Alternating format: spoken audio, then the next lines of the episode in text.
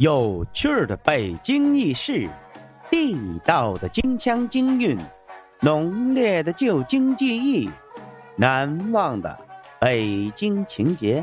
大家好，我是五环志哥，今儿咱们来聊聊豆汁儿的由来。提起北京小吃啊，很多人会马上想起豆汁儿，而提起豆汁儿，很多人呢。会马上想起北京的城墙宫宇、老街胡同，由此可见啊，豆汁儿和北京的渊源之深。作为早已家喻户晓的中华名小吃，和国际友人身临北京必尝的几样名吃之一，别看这豆汁儿其貌不扬啊，却一直是众人，尤其是老北京人的香饽饽。爱新觉罗·黄兰。还专门撰写了一本有关豆汁儿的书，书名叫《豆汁儿与御膳房》。人们为什么这么喜欢豆汁儿呢？一个主要的原因，就是豆汁儿极富蛋白质、维生素 C、粗纤维和糖，并有去暑、清热、温阳、健脾、开胃、去毒、除燥等功效。北京城里啊。从哪年开始有了卖豆汁儿的呢？据说呀，有好多种说法。爱新觉罗·横兰在其所著的《豆汁儿与御膳房》中曾这样写道：乾隆十八年，也就是一七五三年的夏天，民间一个作坊偶然发现用绿豆磨成的粉浆发酵变酸，尝起来呀酸甜可口。熬熟之后呢？味道更浓，于是啊，在民间开始饮用，逐渐在北京流行起来。后来呀，这种粉浆传到了皇宫中，深受乾隆帝的喜欢。乾隆帝还曾下谕：近日新兴豆汁儿一物，已派医吏部检查，是否清洁可饮。如无不洁之物，着运部。招募豆汁匠二三名，派在御膳房当差。于是啊，源于民间的豆汁儿，成了宫廷的御膳。其实啊，不仅乾隆帝，极其挑剔的慈禧太后，也非常爱喝豆汁儿。传说啊，慈禧年幼的时候，家就在北京的新街口。当时啊，他家非常贫寒，经常吃不起蔬菜。为了补充孩子的营养，他母亲就经常用豆汁儿代替蔬菜。后来呀，慈禧进宫之后呢，就专门请人来御膳房制作豆汁儿。久而久之，豆汁儿成为当时清宫御膳的一种饮料。照这么算来呀，北京人喝豆汁儿已经有几百年的历史了。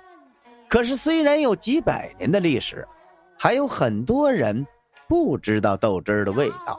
早些年呢，京城有一个京剧非常火，这个京剧叫《豆汁记》，又叫《金玉奴》或《棒打薄情郎》。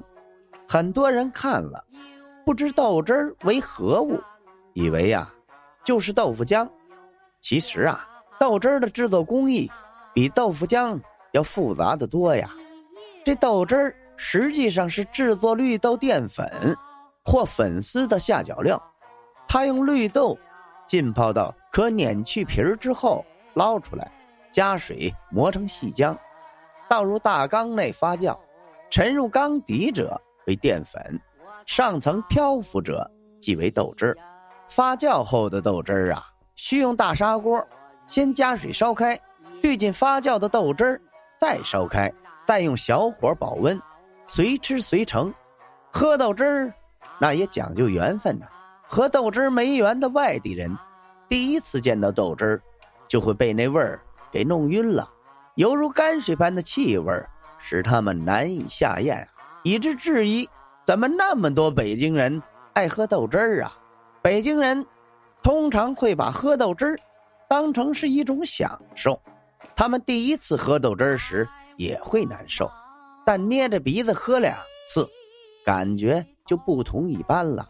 有些人竟能上瘾，满处学嘛，就是排队也非喝不可呀。记得有一首歌里边曾经唱过：“喝豆汁儿，喝豆汁儿，你说是啥滋味儿？捏着鼻子喝下去，耶，你说是啥滋味儿？”这首歌应该是小时候唱的歌，在《燕都小食品杂咏》里就曾记载说：“糟粕居然可做粥，老姜风味论稀稠，无分男女齐来做，适口酸盐各一瓯，得味在酸甜之外，食者自知，可谓精妙绝伦。豆汁儿啊！”是具有独特风味的北京传统小吃，也是老北京文化不可缺少的一部分。北京人自有着一身对自己传统文化的赤胆忠贞，只要纯正的北京文化没有完全被外来文化异化掉，豆汁儿的味道就仍会在北京城里飘来荡去，让人。心醉神迷。好了，今儿咱们关于豆汁儿的由来，咱就聊到这儿。如果您喜欢这个节目，欢迎您订阅、转发、评论、赞助，您的支持就是我前进的动力。咱们下回再见。